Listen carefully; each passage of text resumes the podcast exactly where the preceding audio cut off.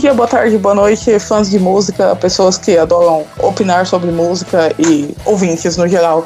É, esse é o nosso audiocast de final de ano, nosso especial de fim de ano, onde nós vamos falar sobre o nosso listão, onde nós do audiograma damos nossas opiniões sobre os melhores discos do ano.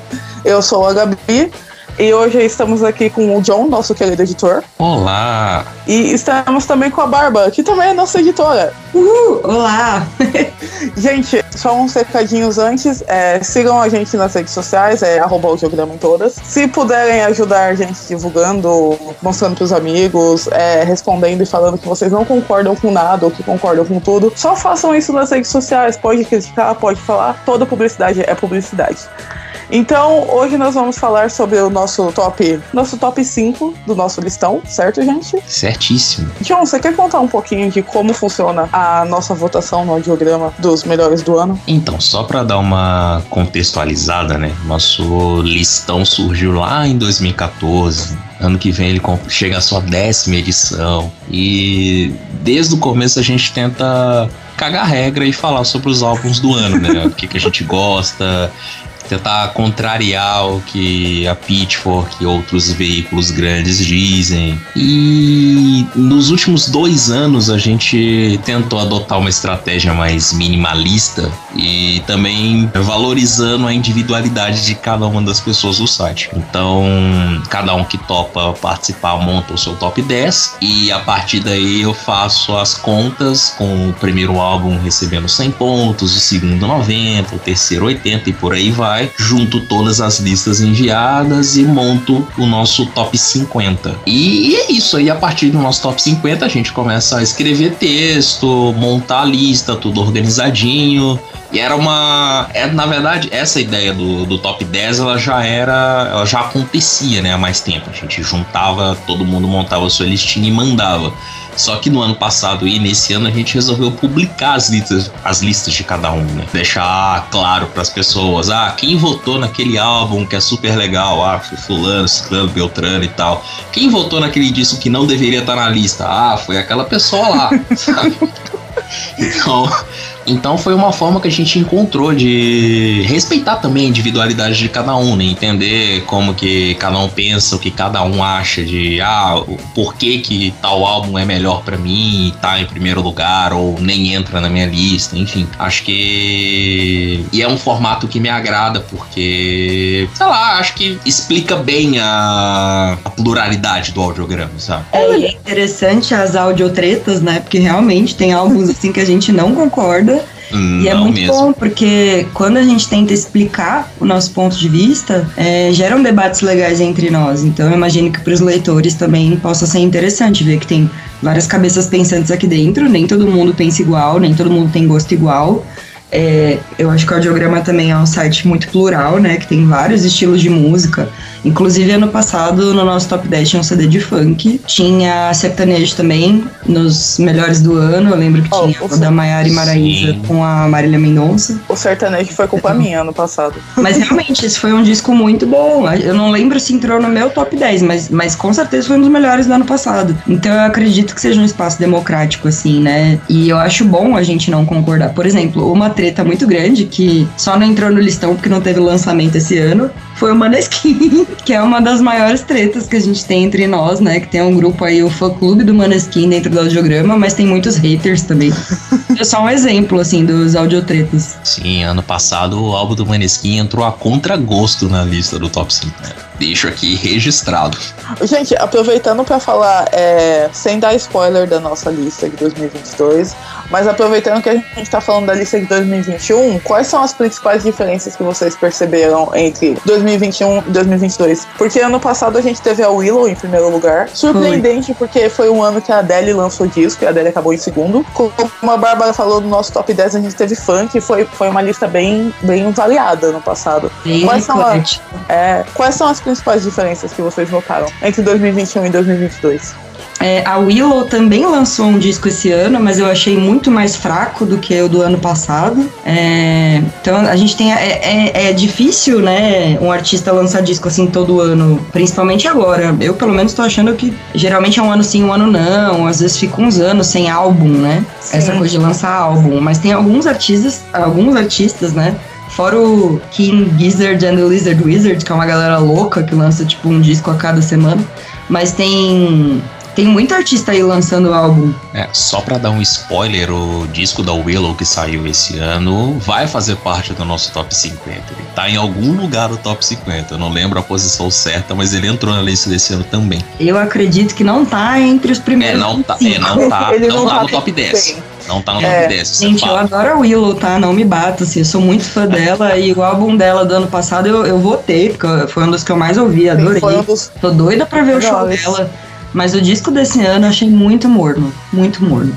Assim, eu não sou muito de ficar comparando as listas. Inclusive, até fazendo a lista desse ano e montando o site da, da o hot site da lista desse ano, foi que eu percebi que a gente tá quase chegando na décima lista. Eu nem tinha me parado para pensar nisso. Então, acho que o destaque para mim, talvez, é que esse ano a gente tem mais nomes de peso no top 10. A gente não tem tantos nomes no novos, né? Vamos botar assim, entre aspas. No ano passado, a gente teve a Willow liderando, era o primeiro álbum cheio dela, eu não me lembro, ou o primeiro álbum mais voltado pro rock, né? A gente tinha. Sim, é. A gente teve Cara. a estreia da Olivia Rodrigo, a gente teve o próprio disco da FBC com o Vó, a gente teve o Turnstile, a Little Sims. É, eu ia falar no... do Turnstile. Eu não sei como que pronuncia, se é Turnstile ou Turnstile, mas é. eu ia é. falar deles, porque assim, é uma banda de hardcore e também até então não muito conhecida, né? E entrou no top 10 do ano. Então é bem alternativa essa lista de 21, né? Pois é. Tá. Eu acho que a, a, lista do ano passado ela foi mais voltada pro rock e a lista desse. É, até porque eu acho que ano passado o pessoal tava rolando aquele revival do rock, todo mundo tava lançando coisa voltada pra, pro rock mesmo. E esse ano a gente tem mais uma variedade na lista do que do ano passado. Não sei se vocês concordam. Concordo. Eu acho que a lista desse ano tem muito mais pop, também porque tivemos muito mais lançamentos de discos pop de grandes artistas, assim. Ano passado teve mais lançamento de rock. E verdade, né? A gente teve aí um revival do emo muito forte, muitas bandas lançando disco de rock. E esse ano menos. Esse ano acho que foi o ano do pop, assim. Do pop e da música eletrônica. Isso é verdade. Só uma, uma curiosidade aqui, que eu estava olhando a lista, e aí vai ser o primeiro grande spoiler do listão 2022, é que desde 2018, o álbum que fica no topo da lista é de uma mulher. Em 2018 a gente teve o Dirty Computer, da Janelle Monáe. Em 2019 a gente teve a Lana, com o Norman fucking Rockwell. Em 2020 a gente teve a Fiona Apple, com o Fresh the Bolt Cutters. No ano passado a gente teve a Willow e esse ano a gente tem outra mulher liderando. E é, e é um negócio meio louco, né? Porque em nenhum momento a gente realmente não tem essa coisa do tipo, ah, por exemplo, tem que colocar uma mulher em primeiro Sim. ou tem que pensar em determinadas questões para se montar a lista. É pura e simplesmente gosto musical e é muito legal ver que tipo todo ano bate uma mulher no topo. Às vezes é, são mulheres em duas das três posições principais. Então, é, até por isso eu gosto muito das listas do audiograma, sabe? Porque elas contemplam muita coisa, sabe? E, e, não é aquela coisa do tipo, ah, estamos fazendo só por agradar, entende? Que, que é o que acontece é. em algumas outras listas por aí, sabe? É Tanto real é. por Tanto gostar é. e por ouvir. A feminista mais chata não tinha me ligado disso, John. Se você não tivesse falado, eu não ia ter me ligado disso. É, é, legal, o top 10 esse ano tá super equilibrado. Temos cinco mulheres, ou bandas formadas por mulheres, etc e tal, e cinco homens, ou bandas formadas por homens. Então, é verdade, João, não tinha pensado nessa estatística. Certíssimo. E é muito interessante isso porque eu faço isso de forma natural, assim. Eu, eu não me forço a colocar mulheres, mas é porque eu escuto mesmo muitas mulheres e aí acabou que os meus discos preferidos, muitos deles eram, né, de artistas mulheres e entraram. Ano passado também, todos os anos, né? Mas é uma coisa natural. A gente não, não faz essa divisão aqui, né? Não tem uma cota nem nada assim. Exato. É, é legal ver o quão natural é isso. E sem, sei lá, sem ter essa, essa força, essa já temos que colocar ou tem que ser assim, sabe? Acho que é o, o ponto mais legal do, do listão, né, no geral. Sim. Bom, vamos falar do nosso top 5? Vambora. Bom, gente, o nosso top 50, que são o nosso, é o nosso listão do ano, pode ser encontrado no site Audiograma, correto, John? Isso, a gente vai. Eu vou lá na. Você vai entrar no audiograma.com.br já vai ter um banner gigantesco lá do listão 2022. vai ser só clicar nele, bonitinho, rápido, você vai ter acesso não só ao, ao nosso top 50, mas você vai ter a nossa playlist com as 100 melhores músicas do ano. Você vai ter os três programas do que estarão no, no audiocast e também as listas individuais de cada uma das pessoas que participaram do listão esse ano. Caraca, super produção. É isso Exato. aí, aqui é trabalho. O homem tá trabalhando, gente. John tá trabalhando, viu? A pessoa que mais trabalha nesse site. Bom, gente, o nosso top 5, vamos lá, é Quinto lugar no nosso listão 2022 é o Um Verano Sem Ti, do Bad Bunny. Ele foi lançado agora em maio de 2022. É, é o quarto disco do Bad Bunny, se eu não me engano. Ele tem quatro discos em um EP, então Um Verano Sem Ti é o quarto disco dele. Um, ele tem 23 faixas, são, é um disco bem comprido, na verdade. E os principais é, ritmos que temos ali é o reggaeton, que é pelo que o Bad, o Bad Bunny ficou famoso. E ele mistura o reggaeton com o indie pop, o que dá um, um trabalho muito interessante mesmo. É... O que achamos desse disco, pessoal? Bom, então, eu confesso que eu ouvi pouco o disco do Bad Bunny. É, vi um, um, hype em torno dele, muita gente elogiando, principalmente fora do Brasil, né? Mas foi um disco que eu ouvi pouco. Mas gostei de algumas músicas. É, é, Me Porto Bonito é uma música que eu gostei bastante. Calaíta foi outra música que eu gostei demais. A própria Moscow que abre o disco é bem interessante. E, sei lá, a mistura que o, que o Bad Bunny traz é um negócio interessante, né? E acho que mais o mais engraçado disso é, é ver o, o Bad Bunny fazendo um sucesso gigantesco nos países vizinhos e América do Norte, Europa e tal, e não ser um negócio muito acessível ainda aqui no Brasil, né? Sim, isso é uma coisa muito curiosa. Eu também ouvi ele, confesso que eu ouvi uma vez esse disco só. É, meu principal problema com ele era porque ele era muito comprido, que não faz muito sentido, porque um dos meus discos favoritos desse ano tem 19 faixas, como o John estava falando para mim. Eu não sei porque, eu não consigo entender porque o, o Brasil não consegue receber bem esses artistas que são latinos, sabe? O Bad Bunny faz um sucesso estrondoso fora do país. E aqui, ele fechou aqui esses dias, se eu não me engano, né? Ele não fechou um estádio, se eu não me engano. Então é, é muito interessante ver como o movimento musical do Brasil é diferente do movimento musical do resto da América Latina. É o que mais me chama a atenção sobre esse disco, na verdade. Pois é, e até com com o crescimento, né, do... Quer dizer, não dá nem pra falar que é crescimento, não. Reggaeton já é um negócio gigantesco, né? Então... É... Sei lá, é um pouco estranho tentar entender o, o porquê da, dessa certa resistência, sabe? É, é um negócio muito próximo aqui, é uma cultura próxima também da, da nossa, então é um, um ponto assim a se pensar, mas, pô, é, voltando ao disco, é, acho que é um disco, foi um disco muito elogiado, né, por muita gente. É, o Bad Bunny fez uma turnê por estádios, né, na, na América do Norte.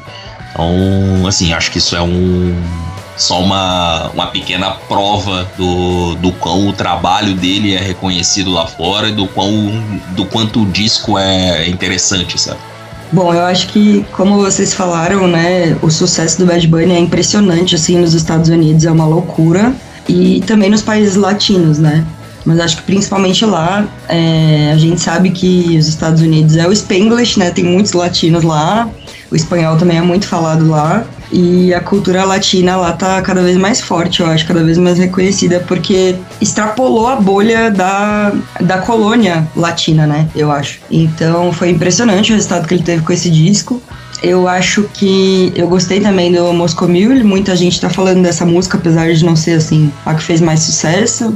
Eu gostei também de Orritos Lindos. Nosso quarto lugar na lista é o incrível, único, gênio, maravilhoso, perfeito Kendrick Lamar com o Mr. Morale and the Big Steppers. É o seu quinto registro de estúdio e o primeiro em cinco anos, né? O último tinha sido o Demo lá de 2017 é um disco grande, né? A gente tava falando do, do álbum do Bad Bunny, que tem 23 músicas, o do Kendrick Lamar tem 19, não fica muito atrás. Mas, para mim, assim, é talvez o disco mais pessoal do Kendrick Lamar na carreira, né? É, é um disco onde ele se expõe muito mais do que nos trabalhos anteriores e isso até cria uma, sei lá, é, ele me deixou com pensamentos meio conflituosos com relação ao álbum, sabe? Porque ele tem, o, ao longo do, do disco, o Kendrick vai levantando algumas questões assim que eu fico meio tipo, hum, Tá bom, mas por quê? É, e, mas assim, no geral, é, é um disco muito bem produzido, como de costume. É um disco com abordagens bem interessantes, como de costume. E, pô, é, é o Kendrick. O Kendrick é talvez o cara mais foda do, do rap na atualidade. E, por mais que alguns queiram dizer outros nomes, mas sei lá, é, por si só já é um disco muito interessante, já é um disco que me, que me pegou logo de cara, sabe? É um trabalho que saiu em maio, né? E um, mais ou menos uma semana antes do disco sair, ele tinha lançado uma, uma música, soltado uma música do nada, uma música que nem faz parte do disco, entrou só na, no, na numa segunda edição. Sei lá, é um disco recheado de participações especiais, tem um monte de gente envolvida ali no meio, também como de costume, tem até a Beth Gibbons do, do Portishead no meio, que foi uma, uma surpresa. Então, assim, é, é um disco foda, é um disco foda. Tão foda que ficou em primeiro na minha lista pessoal, assim, sabe? É, e o Kendrick já tava sem lançar disco há cinco anos, né? Só que o Damn foi uma bomba atômica, né? O Damn é incrível, é um dos discos que eu mais gosto, assim. Então agora ele continuou fazendo bonito. Ficou um tempão sem lançar disco, mas também quando lançou, foi quase 20 músicas e outra, outra pérola, né? Eu tenho um problema com esses lançamentos do Kendrick, porque ele fica cinco anos sem lançar nada, e aí o lançamento dele e a Taylor Swift e não sei quem, não sei quem lá, todo mundo que eu quero que ganhe um Grammy lançam coisas juntos e são indicados juntos, e aí eles nunca dão o maldito Grammy pro Kendrick. Eu fico muito brava com isso. Ele merecia por Tio Pimp Butterfly, aí ele merecia pelo Damn, ele mereceu pelo eu esqueci o nome do, do primeiro disco, Bushfig Mad City, e ele não ganhou, e agora ele provavelmente não vai ganhar de novo, porque dessa vez eu tô torcendo pra outra pessoa, pra falar a verdade. Mas assim, esse lance dele ficar cinco anos sem lançar música e vai me lançar bem na época que todo mundo lança, é muito estressante como fã do Kendrick Lamar. É, é complicado para mim. Cara, muito bem colocado, porque realmente ele merecia ter ganhado um já e não rolou. Também eu acho que a academia é muito enviesada, a gente sabe disso. Totalmente. Né? Desde o I'm Let You Finish, gente, eu não tô defendendo, tá? Eu não acho legal interromper a pessoa, mas realmente a Beyoncé tinha que ter ganhado aquele ano. Sim, Então, meu. é, ele realmente tá sendo injustiçado, mas também, né, o timing não tá ajudando. Coitado. Mas esse disco, ele, eu achei as letras dele muito interessantes. É, uma das faixas, se eu não me engano, é Anti-Diaries. Ele discute a relação dele com um tio dele que é um homem trans.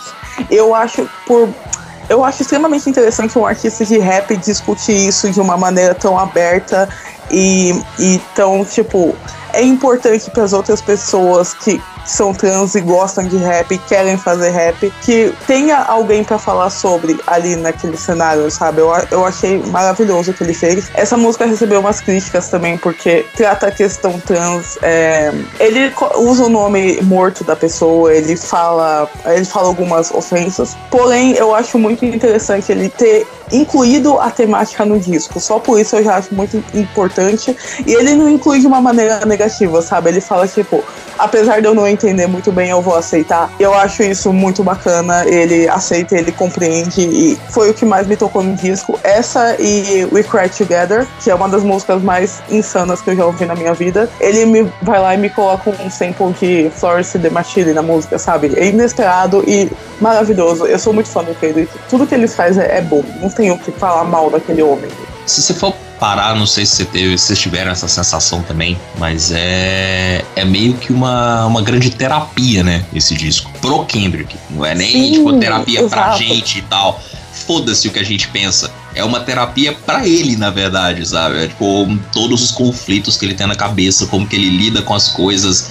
E aí ele meio que conta aquilo por um viés dele próprio ou por um alter ego, sabe? Ou contando uma história ligada a alguém, sabe? É, mas é muito uma, uma sessão de terapia mesmo, sabe? De, tipo, de, dele aprendendo a lidar com as coisas ou aprendendo a lidar com, com o mundo, sabe? Com traumas de infância, com a masculinidade dele, com questões familiares, com traumas familiares que respingam nele, enfim, é, é uma grande sessão de terapia, sabe? Foi essa sensação que eu tive ouvindo o álbum algumas vezes, sabe? É, é legal também... que é um disco muito vulnerável e você não vê homens sendo vulneráveis. E eu acho que isso é a melhor parte dele. Tipo, a sonoridade é legal, etc e tal, mas as letras, ele, ele se expondo dessa maneira é muito bonito. Sim, é um negócio que ele nunca tinha feito, né? Outra coisa também que eu achei interessante, até vocês falaram, né, que é um disco muito pessoal e tudo. A capa do disco é a família dele. Então aparece a esposa dele, a Whitney, e eles têm dois filhos pequenos, um ainda é um bebê. E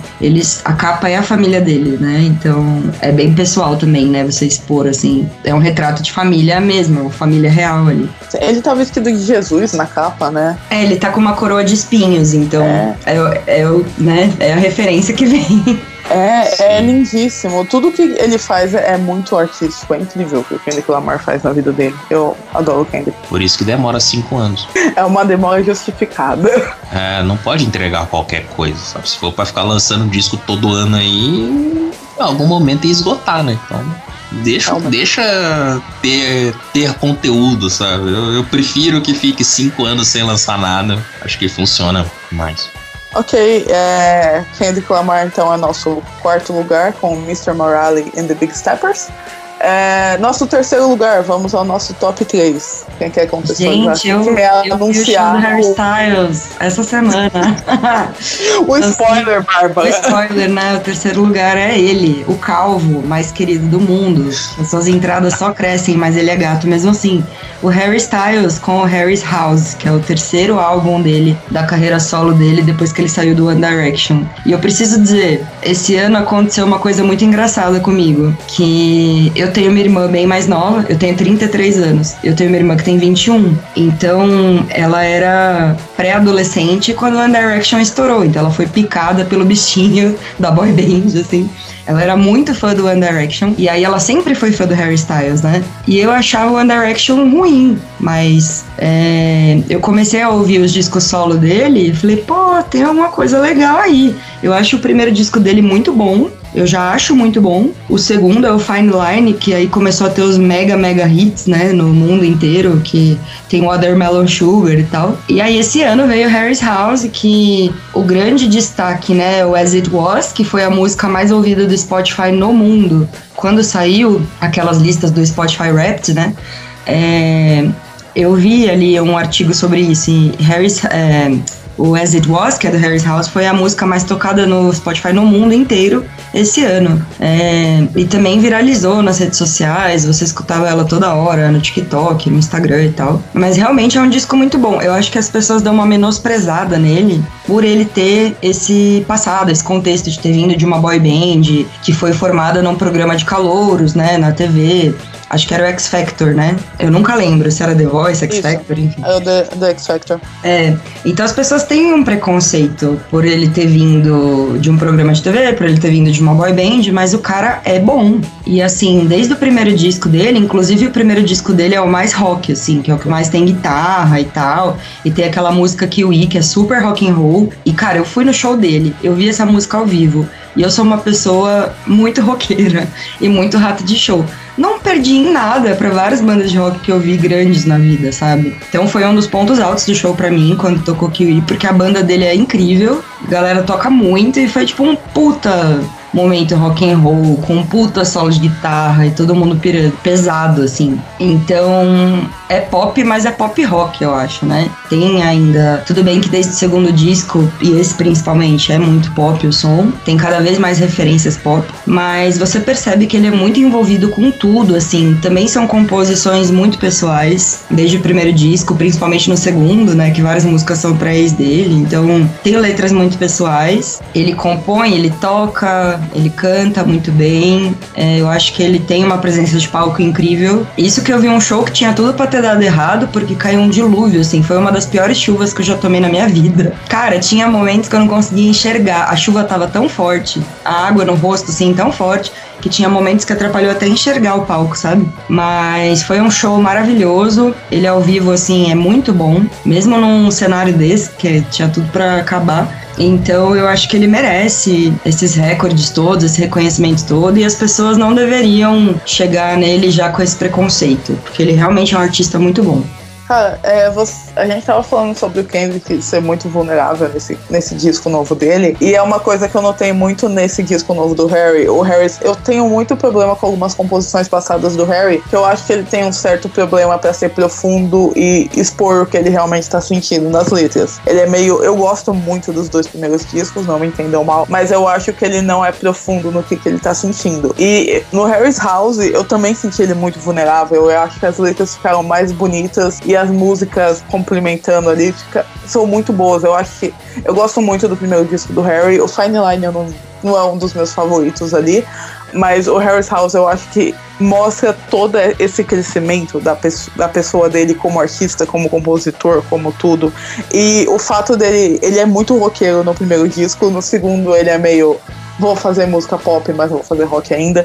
E nesse terceiro disco ele, ele se afastou um pouco, ele tá testando novas sonoridades e tá ficando bem legal, sabe? O que, que ele tá fazendo. Eu, é um disco que me faz ficar ansiosa para entender onde Harry Styles está indo. E o show dele também é maravilhoso, eu achei incrível, foi um dos melhores shows que eu já fui.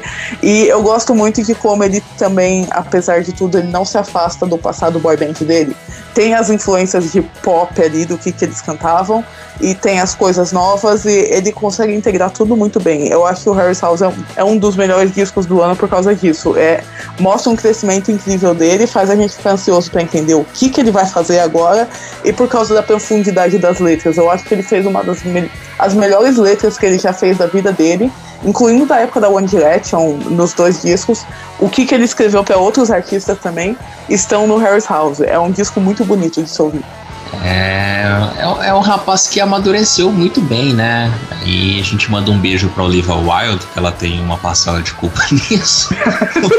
Obrigada por tudo, Olivia Wilde. Obrigado por tudo, inclusive pela salada, mas. É, assim, é, é, inegável você falar do crescimento do Harry, né? Os três discos você consegue notar isso, por mais que o Fine Line talvez seja o disco que fique um pouco abaixo, né, nessa, nessa trilogia, se assim podemos dizer, é, você consegue perceber um crescimento dele enquanto músico, enquanto compositor. E é, é legal ver tipo, o, o quanto ele tá explorando coisas mesmo, tipo, tentando entender tipo, onde que eu posso ir, o que que eu posso fazer, onde eu quero chegar, sabe? Não simplesmente sendo o cara da música pop, entende? É, é interessante ver essa, essa movimentação e ver que ele não tá se prendendo, né, ao que era esperado dele, né, desde a da saída do One Direction. Saída ou hiato do One Direction, sei lá. Mas sei lá, é um disco que me chamou bem a atenção, não é meu disco preferido dele, mas é um disco que me chamou muita atenção. Achou Matilda,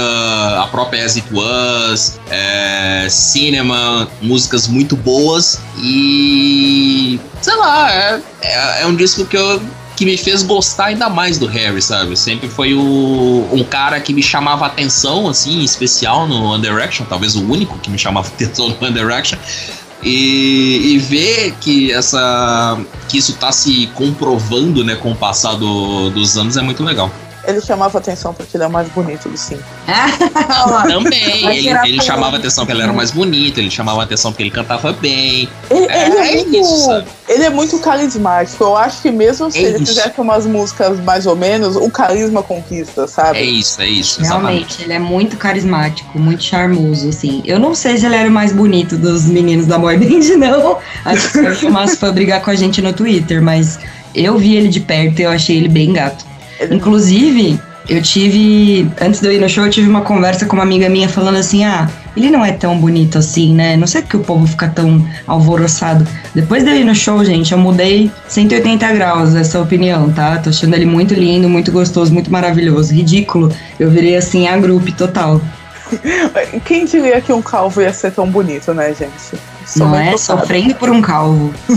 Ô, Bárbara, qual a sua favorita do Harris House? Eu amo Matilda porque é uma letra muito forte. E sabe que me aconteceu uma coisa muito engraçada. Teve um dia que eu tava indo trabalhar e do lado do meu ônibus parou um carro com o vidro aberto. E era uma menina novinha, assim. E ela tava cantando essa música plenos pulmões. Tipo, era o momento da vida dela. Ela tava expurgando, assim, sabe? Era tipo uma sessão de terapia ativa dela ali, cantando essa música, assim. E foi uma semana antes do show isso. Eu falei, cara, essa é a minha preferida, eu acho. Porque é uma música, assim, é uma balada, é só voz e violão. É um momento do show, assim, mais parado, mas é muito bonito. E é uma música que ele fala que você não tem que ter medo de crescer, você não tem que ter medo de descobrir quem você é. É, e que tudo bem, ele fala assim: vamos fazer uma festa, convidar todo mundo que você conhece. E tudo bem se você não chamar sua família, porque eles nunca te valorizaram, nunca te deram amor. Então é uma música assim, é muito pesada a letra, assim. É tipo cinco sessões de terapia em três minutos. Assim. É muito foda. E a sua, John? A minha, eu acho que eu fico com As It Was, porque é a música que eu tenho ouvido bastante, assim. É, foi uma música que eu briguei pra tocar em rádio. Então é, é a música que eu mais me peguei, assim, mas igual eu tinha falado, Matilda também é uma música muito boa, Cinema é uma música que eu gosto bastante também, mas acho que a preferida fica com As It Was mesmo. A minha favorita, eu adoro cinema, é maravilhosa. A Olivia Wilde fez tudo naquela música. Só que Keep Driving, gente, tem um gostinho especial. Tipo, ele tá apaixonado, eu tô apaixonada, tá tudo feliz, sabe? Eu adoro Keep Driving, é maravilhosa. Eu também queria fazer uma menção honrosa pra primeira música que abre o disco, que é a Music for Sushi Restaurant. Porque antes de eu ouvir, antes de eu ouvir, eu falei, gente, que título é esse, né? Que porra é essa? Coisa engraçada. Sim. Música pra um restaurante de sushi. Só que é uma música, assim, se você ouvir ela de de manhã cedo, você tá mal-humorada, se arrastando para pegar ônibus para trabalhar, você escuta essa música, ela dá um up, entendeu? É uma música festiva, é uma música que te põe pra cima. É, o, o, instrumental dela é maravilhoso, o baixo, uma coisa até acho que uma pegada nos 70, assim, que é muito legal. Quando ele começa aquele Cause I Love You Baby, você fica muito feliz. Eu adoro essa música. Exatamente. O, o trabalho do Harry nesse disco tá de parabéns. Grande fã do Calvo. E vamos pro segundo lugar, então. Rufando segundo lugar. Pode, posso vamos anunciar? pegar motinha, vamos pegar motinha. dança da motinha! Quem diria, né, que a gente ia da dança da motinha para a Motomami, da Rosalia. O que, que vocês acharam desse disco? Ah, o Motomami, é, ele foi lançado agora. Gente, eu percebi que a gente colocou muito disco na lista é, que foi lançado no primeiro semestre de 2022. A maioria deles a gente vai ver, ah, foi março, foi maio, foi junho. E é o caso do Motomami também, ele foi lançado no dia 18 de março e teve uma versão deluxe que foi lançada em 9 de setembro. Ele passa por. É um disco muito experimental que a Rosalia fez, eu gosto muito disso. Ele passa do, do reggaeton pra música latina, ela coloca funk, ela coloca rock, ela coloca tudo naquilo. É legal que a Rosalia é uma das produtoras do disco, eu acho isso bem bacana da parte dela. John, quer começar o trabalho? É que sim, foi, foi um disco que demorou a me pegar sabe? Eu acho que muito pelo. por ter gostado bastante do trabalho anterior dela e por ter visto um, sei lá, um certo hype assim todo do disco, eu fiquei meio. Ah, tá, depois eu vejo isso, depois eu vou ouvir com calma. E aí eu demorei mesmo pra parar, pra ouvir e tal. Eu tinha, sei lá, eu tinha ouvido Saoko só e alguma outra música que eu não me lembro qual que era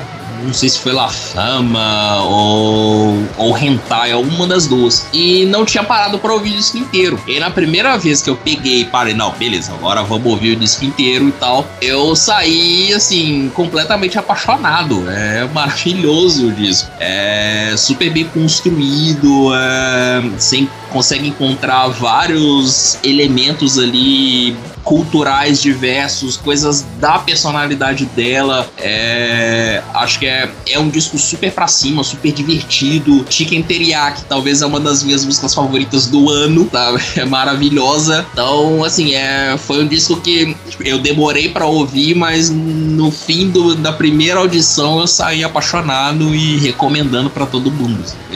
Eu achei esse disco incrível, assim, tem muitas músicas boas. Eu sei que Chicken Teriyaki é o, acho que o favorito da maioria das pessoas, mas a minha preferida é Saoko, porque tem um baixo, cara, um baixo acústico de jazz que é Sim. é maravilhoso. E fora essa, eu sou muito fã da Biscottito, porque é a música mais engraçada do ano. Gente, Biscottito é tudo, os memes de Biscottito.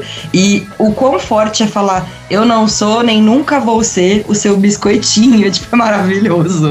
É a música mais debochada do ano que rendeu os melhores memes. Ela mesma se autodebocha, não se leva a sério. E a Rosalia, acho que é uma das artistas mais interessantes que a gente tem mesmo na nossa geração. Esse disco tem, né, to todas as referências que vocês falaram, ainda tem jazz, ainda tem até tango, coisas assim. É muito, muito rico, né? Ela é muito completa, uma artista muito completa. Os visuais também são incríveis, todos os clipes, a estética, a própria aparência dela, né? O jeito que ela faz. É, e eu fiquei muito muito triste de ter perdido o show dela esse ano aqui em São Paulo. Eu não consegui ir, queria muito. Eu tô muito feliz dela ter sido anunciada pro Lola Palusa do ano que vem porque aí eu vou conseguir ver. Porque é incrível essa artista. Eu conheci ela por causa da Flávia Durante. Eu acho que a gente tem que fazer uma menção honrosa à nossa colega jornalista Flávia Durante, que também é DJ e que também faz um evento incrível que chama Pop Plus, que é um evento de, de moda plus size, né? A Flávia, eu nunca vi um fã-clube tão forte na minha vida como a Flávia é da Rosalia. Gente, a Flávia é a maior fã da Rosalia do mundo. É impressionante. E ela fala tanto da Rosalia que eu conheci por causa dela. Mas até o lançamento do Motomami, eu não tinha ouvido tanto. Não sei, não tinha me pegado ainda, né? Não tinha, o bichinho não tinha me picado ainda. Agora eu tô 100% Rosalia. Eu acho ela incrível, tô louca pra ir no show. E tem uma coisa também que eu achei curiosa, que esse ano, além desse disco, ela também lançou um single que eu gosto muito, que chama Despechar. E, pô, um monte de gente escuta, é uma música que eu ouvi tocar muito, assim, é muito boa. Eu nunca entendi por que que não entrou no disco né? É uma coisa assim, só uma curiosidade, levantando essa já tá na, na versão deluxe do disco, com umas musiquinhas extras. Ah, faz é, sentido. Ela, foi nessa versão deluxe também que ela colocou um. Ela sampleou o passinho do volante nessa versão é, deluxe do disco. E é muito bom, cara. É muito bom como a Rosalia passeia nos estilos. Eu acho bem legal. É, pra mim, eu não sei se vocês sentiram a mesma coisa, mas eu tive muita dificuldade com esse disco no começo, porque você vai ouvir que primeiro ele é um disco muito esquisito, porque eu não sei o que, que eu esperava. E aí eu fui ouvir e fiquei, nossa, o que está acontecendo? E eu demorei um pouquinho para gostar do Motomami. Mas depois que você entende o que está acontecendo ali por trás, que não é para você levar a sério, é para você ouvir, se divertir, tipo, dane-se o resto. Ele é um disco muito bom, cara. Como o John disse, é um disco muito divertido. É legal como a Rosalia, ela usa tudo para fazer música ali. É, eu adoro. Eu gostei muito do Motomami. É um disco que eu ouço hoje em dia eu fico tipo, ah, ele é bom. E aí alguém me pergunta, nossa, por que, que ele é bom? Eu fico, não, ele só é bom. Você não tem que entender por quê. Você tem que sentar, ouvir e entender que ele é muito bom. Eu fiquei absolutamente obcecada pelo Motomami. É Chicken Teriyaki é minha música favorita do ano. É, aquela aquele interlúdio que ela faz o abecedário, nossa, é maravilhoso aquilo também. É tão inesperado, é tão surpreendente. Tudo o que, que ela fez ali no Motomami foi incrível. A, a gente estava falando de artistas demorarem para lançar discos, para lançar discos bons faz quatro anos desde que, a, desde que a lançou Eu Mal Querer. Ela lançou em 2018. Então é outro caso de artista demorando pra caramba e entregando um trabalho maravilhoso. É, grande fã do Motomami. E eu acho legal também essa questão de que eles tomam o tempo deles para fazer um trabalho muito bem pensado, muito bem produzido, né? Porque a gente vive numa sociedade que exige é, pressa, exige rapidez o tempo todo, principalmente agora até com essa questão do TikTok, tipo, ai, tem que lançar single, tem que lançar não sei o quê. A Rosalia lançou vários singles entre um álbum e outro, mas ela tomou o tempo dela, né? O Kendrick Lamar tomou o tempo dele. Ah, enfim, a gente vai falar de um disco que é uma situação parecida, né? Que é o nosso primeiro lugar. Então eu acho que é interessante a gente notar isso, que os artistas precisam de tempo, gente. Não é uma pastelaria, sabe? Não tem como a gente tratar a arte como produto do jeito que se faz hoje. Exato, Isso, exatamente. uma hora essa bolha vai estourar, e já estourou, sabe? É impossível você fazer um trabalho de qualidade, é, assim, com tão pouco tempo, né? Claro que tem artistas mais prolíficos, tem artistas mais workaholics, tudo bem. Mas essa pressão da indústria e da sociedade me irrita muito. E aí é legal a gente ver que os nossos top 5 mostram que precisa de um tempo entre um e outro, né, para fazer um bom trabalho. Acho que é legal. Sabe uma coisa que eu queria perguntar para vocês? A gente viu o Motomami, ele viralizou muito nas redes sociais, tanto pela capa, quanto pelas músicas, quanto pela a Rosalia mastigando e olhando com cara feia para as pessoas, maravilhosa. É, vocês acham que a, a, o Motomami chegou onde chegou porque teve esse suporte da rede social, do TikTok, teve essa questão da viralização? Ou ele chegaria onde ele chegou de qualquer jeito?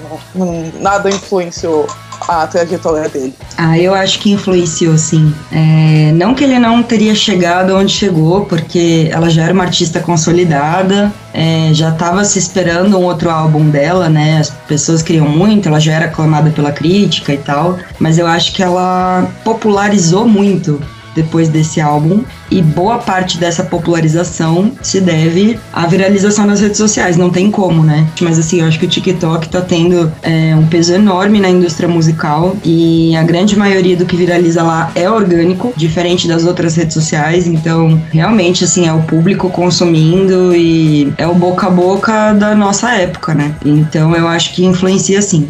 Acho que não tem como, né, né, não falar que não influenciou, né?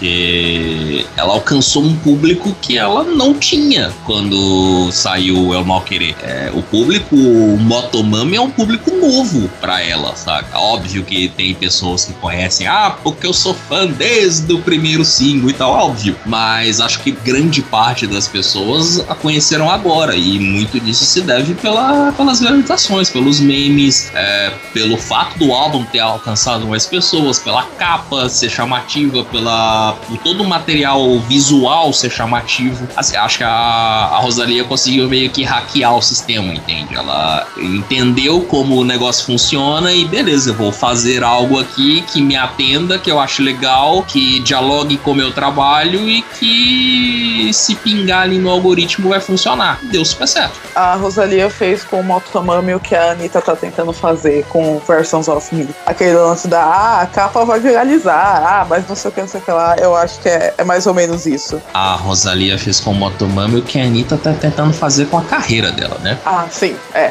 Ótimo ponto, John. Ótimo ponto. Bom, agora, vixe, chegamos à primeiríssima posição, gente, a mais importante de todas. Nossa, quem será que é nessa primeira posição? Vai ser tão Olha, inesperado. Eu vou dizer que, na minha lista pessoal, esse disco não ficou em primeiro lugar, mas ficou entre o top 10. Curiosamente, na minha lista pessoal, o primeiro lugar também é uma mulher negra, que eu também acho muito significativo. Não foi de propósito, mas como a gente estava falando disso, né? Não só de a gente mostrar muitas artistas mulheres, mas mulheres negras, que eu acho muito importante. É, eu acho que, por mais que essa artista já seja muito renomada, muito conhecida, é sempre bom ver uma mulher negra no topo, assim, né? É uma coisa que significa muito. John, conta pra gente quem foi o nosso top 1. Uh, então, o nosso top 1 é talvez uma declaração de amor à dance music. É um disco que presta uma homenagem para esse gênero é, maravilhoso, para as baladas, para quem gosta de dançar, para quem quem curte festa até o dia amanhecer. Acho que é, é muito isso. E,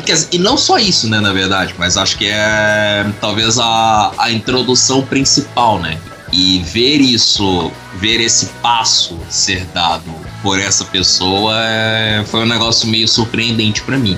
Então, assim, é, pelas dicas da Bárbara e pelas minhas, vocês sabem que a gente tá falando do Renaissance o maravilhoso, único, perfeito álbum da Beyoncé, que é o seu sétimo álbum de estúdio, né, que saiu em julho, dia 29 de julho, e é o primeiro álbum dela desde o Lemonade. Ah, teve trilha sonora de filme. Ah, teve show ao vivo. Foda-se, é o primeiro álbum de inéditas desde o, desde o Lemonade e não adianta discutir. Eu amo John Sincerão, amo. Ah, precisamos ser sinceros um pouquinho. Ah, mas ela lançou música com Jay-Z, ninguém liga. Não, Olha, mentira, eu, eu, ligo, eu ligo o disco é bom, mas é o primeiro é álbum. O disco é maravilhoso, mas eu quero o disco Carters, É tudo, mas gente, é. não é a mesma coisa, né? Beyoncé é Beyoncé.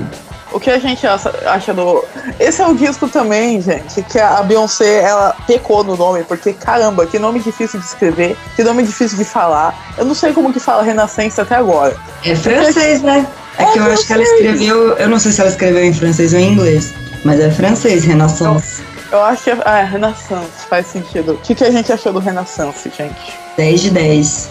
Maravilhoso. Sabe o que, que eu acho, gente? Isso é saudade da boate. Porque a Total. gente ficou preso em casa. É isso, gente. É um disco de saudade de boate. É saudade da balada, é saudade do rolê. Você ficou preso em casa mais de dois anos. A Beyoncé ainda com três filhos, entendeu? É isso. A pessoa quer dar um rolê, a pessoa quer um vale night, a pessoa quer ir pra night. É isso. Renaissance é um disco que podia tocar de cabo a rabo numa festa e todo mundo ia dançar. É, é legal ver é, como a, a Beyoncé deu a roupagem dela pra música eletrônica e a música de festa, né? Porque não que as músicas dela não fossem dançantes, muito pelo contrário, mas era sempre calcado no R&B, no hip hop, no pop. E aí agora tem assim uma porrada de influência eletrônica, de house, de disco, né? E é muito rico, tem um milhão de referências, um milhão de samples também. Maravilhoso. É, até por isso eu falei que era uma, uma declaração de amor, né, a Dance Music. Ele tem várias referências, diversos elementos ali você consegue encontrar, vários samples. Ele carrega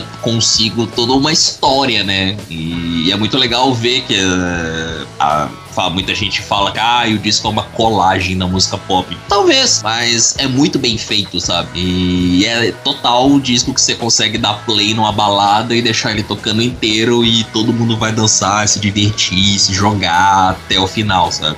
É exatamente o disco que a gente estava precisando para depois de dois anos e ainda está acontecendo de tanta tragédia como foi a pandemia. A, as letras da Beyoncé também nesse disco são super tipo é, largue seu emprego, largue sua vida, vamos se divertir, o tempo é agora. Ela, ela é muito hedoni, hedonista. Sim, ela é muito Exatamente. hedonista nesse disco. E é exatamente o que a gente estava precisando depois de um período que foi e ainda está sendo tão difícil para nossa sociedade. Eu acho que além de tipo toda a questão de, da excelência musical da Beyoncé, foi o, o disco certo pro momento certo. E eu acho que essa é a minha parte favorita do Renascença. É, se ela lançasse em qualquer outro momento, eu acharia que é o melhor disco do ano sempre, porque eu sou a maior puxa-saco da Beyoncé do mundo. Só que eu não acharia que ele seria tão perfeito quanto ele é perfeito pro agora. E eu tô bem animada para ver o que a Beyoncé vai fazer agora, porque aparentemente esse é o primeiro ato de três que vão existir. Eu quero ver os visuais. É, é, é incrível como a Beyoncé consegue lançar um disco sem lançar um clipe e a gente ainda fica assim, ansioso para ver o que, que vai acontecer. A maioria dos artistas a gente fica, ai, tá bom, não lançou clipe, não fez visual, não promoveu, dane-se.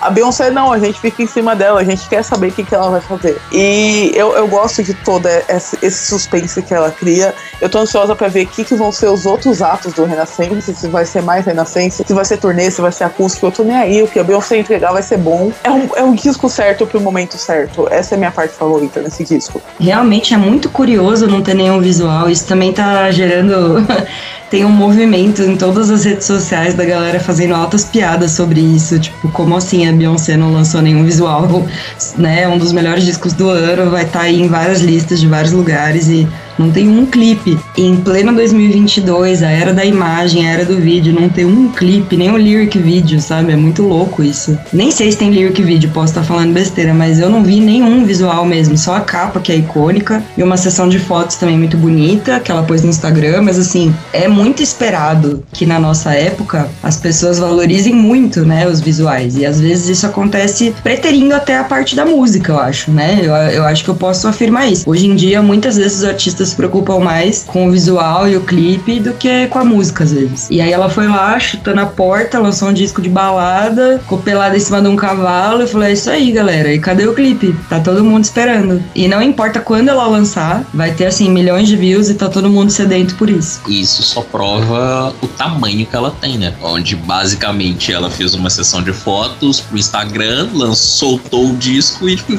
foda-se. Vocês e vocês querem alguma coisa, beleza, senta e espera que o dia que der vontade eu solto. E mesmo assim, é um dos discos mais elogiados do ano e tá todo mundo, sei lá, louco em torno do Renaissance, sabe? Acho que isso é só mais uma prova do tamanho que ela tem, de tudo que ela construiu e do que ela é capaz de fazer, sabe? E só dois comentários rápidos. O primeiro é que é, a Beyoncé é talvez a pessoa mais imprevisível da música, né? Você não consegue saber o que ela vai fazer, o que ela vai te entregar, o que esperar. Então eu não tenho a menor ideia do que vão ser esses dois atos. Se é que esses atos vão existir sabe? Tá aí o, a sequência de, de telefone pra nos deixar, sei lá, apreensivos, né? Mas. Eu não dessa, John. Caramba, que droga. Sabe? Então, tipo, não dá para saber o que, que ela vai fazer. Porque, velho, ninguém em nenhum momento esperava dela um disco de dance music agora. Sabe? Então é muito. Eu vou fazer o que der vontade e pronto, sabe? Então não dá para saber.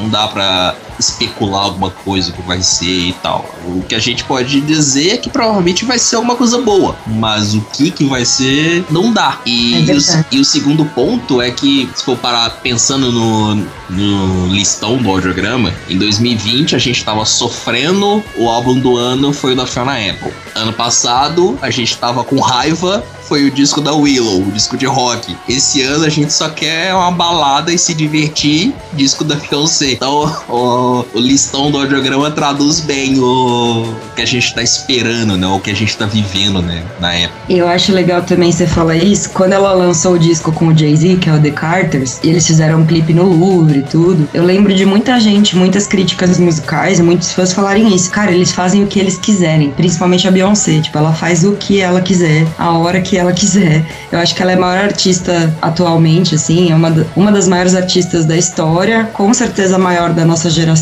E realmente, assim, ela tá num nível que ela tem total controle e autonomia para fazer tudo que ela quiser, do jeito que ela quiser. Ela tem uma personalidade muito forte, uma qualidade muito forte, é tudo impecável, né? E ela não deve nada a ninguém, não precisa de satisfação a ninguém, nem os fãs, tipo, ela pode fazer o que ela quiser.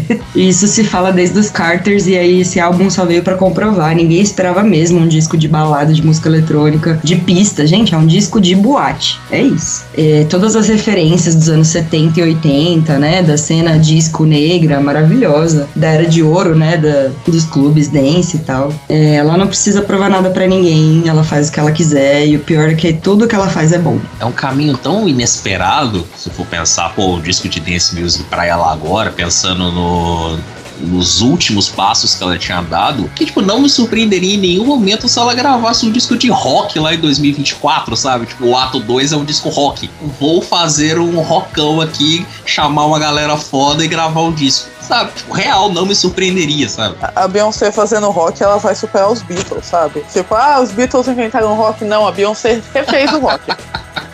Gente, eu quero aproveitar o momento para deixar aqui minha reclamação, que as pessoas ficam, ai, porque a Beyoncé tem 30 e poucos mil compositores no disco dela, porque ela colocou 15 produtores, não sei o que, não sei o que lá. Meu, a Beyoncé, ela colocou 30 compositores, sei lá eu quantos compositores tem no Renaissance, mas ela colocou milhares de compositores negros e tá usando o disco também como uma vitrine pro trabalho dessas pessoas. E assim, você não pode reclamar do que, que ela tá fazendo ali. Ela colocou esses compositores, eles ajudaram na música, ela fez o melhor disco do ano ano. Essas pessoas estão tendo uma exposição que elas nunca teriam se não fosse essa mulher. E, e você vem me reclamar porque, ai, a Beyoncé não escreveu a própria música? Dane-se que a Beyoncé não escreve a própria música. Ela faz o que ela quiser, como a gente falou aqui. Se ela está usando um disco dela, de fazer um disco incrível, para expor e dar vitrine e dar espaço para outro artista negro, você aceita e não fica reclamando. Obrigada pela atenção, gente. Eu sou muito fã da Beyoncé. E, e parem de reclamar da Beyoncé. Por que vocês estão reclamando da Beyoncé? Eu sou advogada da Beyoncé, não me importa. Onde já se viu falar mal da Beyoncé. É isso, gente. Obrigada. Eu queria só meu manifesto aqui. Foi a Tula Luana por um momento. Maravilhoso.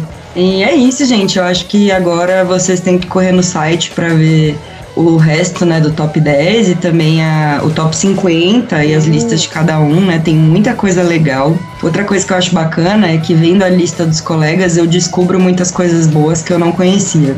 Sim, também. Então a gente tem uma troca muito rica quando a gente faz esse listão. Vocês querem dar uns spoilers do que tá no nosso top 10 também? Posso dar spoilers. Eu coloquei. Eu acho que foi a, o meu ano mais pop também. eu que sou a pessoa sempre do indie, do rock, do alternativo. Esse ano minha lista tá bem pop. É, eu coloquei ali liso, não vou falar a posição, mas coloquei uma banda de rock inglesa que para mim foi o achado do ano. É uma banda de Liverpool liderada por uma mulher. Vocês têm que conhecer porque assim é muito incrível. E é isso, galera. Corram para ler a matéria completa que vale a pena. John, o que, que a gente encontra no seu top 10? No meu top 10 eu coloquei talvez o álbum mais gostoso do ano, que infelizmente ficou em décimo lugar na minha lista, que é o do Big Thief sei lá, a viagem de 80 minutos do Big Chief e 20 músicas e aquela coisa calminha, aquele abraço aconchegante com o Porto, sabe? É... Mas ele mas ele acabou não entrando no top 50, entrou só no meu top 10 pessoal. E aí por lá tem uh, o futuro do Radiohead, tem Black Country New Road, tem o polêmico álbum do Arctic Monkeys, o DK. Então tem, tem algumas coisas legais lá que vale a pena dar uma olhada. O Black Country New Road é um, discão, gente. Super vale a pena ouvir. É, é, uma das melhores coisas que lançaram esse ano também. No meu, vocês vão encontrar uma banda que eu gostei bastante que lançou coisa esse ano, que é o Wet Leg.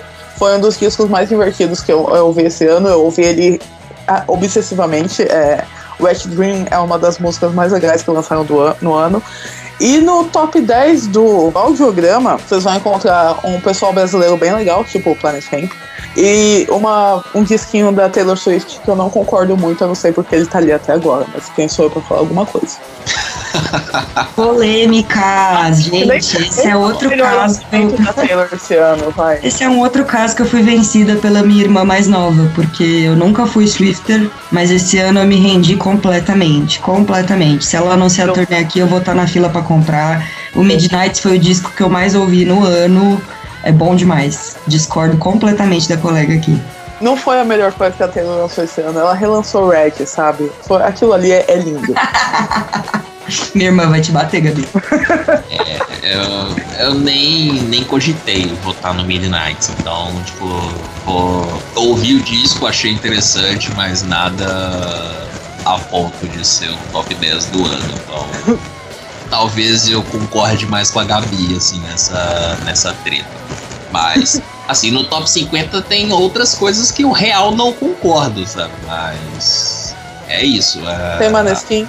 Não, não tem Maneskin. Não, Maneskin ah, não lançou nada esse ano, né? Quer dizer, só single, né? Então, é, não e tem. não foi um single tão bom. bom ah, mas isso diz muito sobre a banda, né, na verdade. Então, Epa, peraí, que eu sou da aula Turma, ó, sou da aula. é Maneskin em primeiro lugar. Mas Manescat, assim, sou da turma fã do audiograma. Tem, tem umas coisas na lista de. no top 50, assim, que eu real não concordo, mas entendo. A democracia é assim, sabe? As pessoas votam e a gente aceita e sabe, convive com isso, mas é. concordar é uma outra história. Fica aí o recado para quem é da frente dos quartéis, né? É, John, onde a gente encontra o top 10, só, ou o listão, na verdade, inteiro, só para reforçar pro pessoal que tá ouvindo? Bom, para todo mundo ver o, todas as todos os materiais que a gente produziu, né, para o nosso listão 2022, é só entrar no audiograma.com.br, lá vai ter um banner bem na entrada, assim, bem na sua cara, quase piscando, assim, implorando. clique aqui, clique aqui. Você clica lá, você vai encontrar o top 50, você vai encontrar as nossas listas individuais, são nove listas individuais esse ano, como no ano passado. Ainda tem o top 100 com as melhores músicas, melhores assim, entre aspas, né? Porque as músicas que a gente mais gostou e tal, assim, tem muito do, do gosto pessoal, não tem uma, aquela avaliação do tipo, nossa, essa música é boa, bem produzida, não sei o que, não sei o que. É mais um, ah, meu coração mandou colocar lá e colocamos, sabe? E tem também os três programas, né, de que estarão aqui no audiocast, né? O programa de esse programa que a gente está gravando de melhores álbuns, o programa de melhores músicas e o programa de festivais. Exatamente. Olha, o programa de festivais eu acho que tá imperdível, muito interessante. Todos estão. A gente tá falando tão bem de certas músicas que ninguém vai gostar esse ano no dia músicas do ano, então vai ser bem divertido para todo mundo ouvir. Bom, gente, é isso. É... Só para falar, nós somos audiograma em todas as redes sociais. Estamos no TikTok, no Instagram, no Facebook. Uh, a gente tá no cu também. Já passou a onda do cu, mas eu não sei. Não, não, não estamos no cu. Nosso não, somos... cu não tá liberado ainda. É, mas não tem ninguém no cu, então tanto faz, na verdade. É, o, é, a galera já abandonou o cu. É, a gente não tem oportunidade. Ninguém curtiu muito o cu, não, hein? Deixa não, pra lá. O, o cu não foi bom. Já mas é isso. o cu. Gente, é arroba o Geograma em todas as redes sociais. Compartilhem os podcasts, o listão e tudo mais com seus amigos, colegas. Se você discordou, vai lá e reclama. Se você concordou, vai lá e elogia. Vão na fé, vamos falar bem da Beyoncé, como sempre. E, bom, esse foi o programa de Melhores Discos. Eu sou a Gabi. Estive aqui com o John e com a Bárbara. E é isso, gente. Bom dia, boa tarde, boa noite e até a próxima.